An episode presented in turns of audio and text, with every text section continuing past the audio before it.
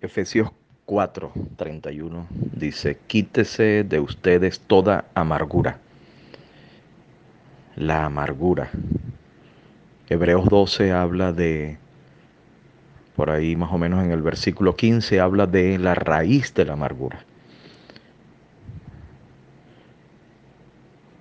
Y eso debido, dice Hebreos 12, a que menospreciamos la gracia de Dios. ¿Dónde comienza? ¿Dónde comienza la amargura? ¿De dónde se genera la amargura?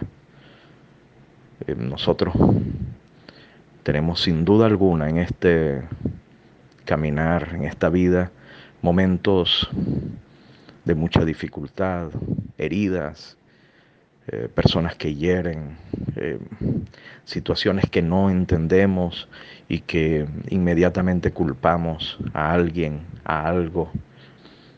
Y la amargura entonces se va gestando en esos momentos, en esas relaciones, en esos instantes de dolor, em, de culpa, eh, de sentimientos Em, digamos, de, de, soledad, de rechazo. Y ahí se va anidando, se va creando en nosotros un sentir del cual comenzamos incluso a exteriorizar eh, por nuestros labios. Por lo tanto, comenzamos a llenar eh, nuestro ambiente. Pensamos en ello, eh, nos anclamos muchas veces en ese momento, en esa situación, en eso que sucedió. Y eso comienza entonces a echar raíces. Si perseveramos en ello, comienza a echar raíces. Y no, no sobra gente, eh, nunca falta gente que empieza a regar incluso esa raíz. Eh, empieza a decirnos, es que tienes razón, es que cómo es posible. Y esa, esa semillita de amargura recién comienza entonces a echar raíces.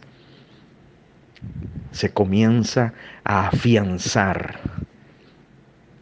Incluso en nuestra, eh, digamos, en nuestro físico comenzamos a evidenciarlo algunas enfermedades aparecen. Eh, nuestro rostro comienza a cambiar. Nuestra emocionalidad, la amargura empieza a opacar las otros, los otros sentimientos, las otras emociones. Ya nos reímos, reímos menos. Eh, comenzamos a, a tener un aspecto diferente. Pero esa raíz también empuja un tallo que comienza a romperse entre la tierra, empieza a brotar desde el corazón y comienza a exteriorizarse cada vez más. Y entonces hablamos más de ello. Todo lo que nos recuerda eso nos genera más amargura. Comenzamos a contaminar a otros nuestros ambientes desde el hogar comienzan a estar sumergidos en un ambiente de amargura que contagia, que contamina. Contaminamos a vecinos, contaminamos a los grupos donde vamos, contaminamos a nuestros hijos, contaminamos nuestros hogares. Nuestro rostro cambia, se pone tenso. Esa raíz de amargura. El Señor nos dice, quítese de vosotros toda amargura. Y la amargura se contagia, se contamina a otros. Otros comienzan entonces, si no son capaces tampoco de enfrentar la situación, comienzan a sentirse eh, de alguna manera que se ha sembrado una semillita también en el corazón de ellos. Y nosotros somos entonces dadores de mala noticia. La amargura, quítese de vosotros, quítese de ustedes toda amargura. Eso solamente lo hacemos volviendo nuestra mirada al Señor, Jesús, su gracia.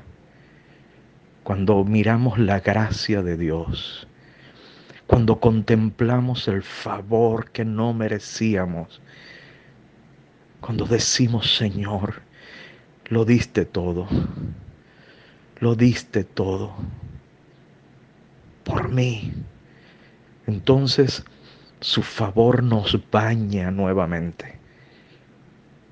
Arranca de raíz la amargura. Solo la gracia de Dios. Ahí llegamos en oración. Ahí llegamos con una buena consejería espiritual Ahí llegamos con la meditación de su palabra. Ahí llegamos volviendo nuestra mirada al viñador, al Padre, al dueño de nuestro corazón, al que le da sentido a nuestro corazón, al que trae paz y buena nueva, su gracia, sublime gracia, su gracia, su favor inmerecido que nos baña nuevamente de gozo, de paz, y que hace que vibre nuestro ser, que vuelva la fiesta a nuestra vida. Ahora lo interesante, lo, digamos, lo realmente importante es que todas esas semillitas que sin duda alguna a lo largo de nuestro caminar se van a intentar anidar, sembrarse en nuestros corazones, que llevan en, en sus genes, digamos, eh, amargura. Lo importante es que cada una de ellas nosotros sepamos rechazarla, revertirla, sanar las heridas de nuestro corazón, volviendo a su gracia. No rechacemos la gracia de Dios. Quítese de ustedes toda amargura.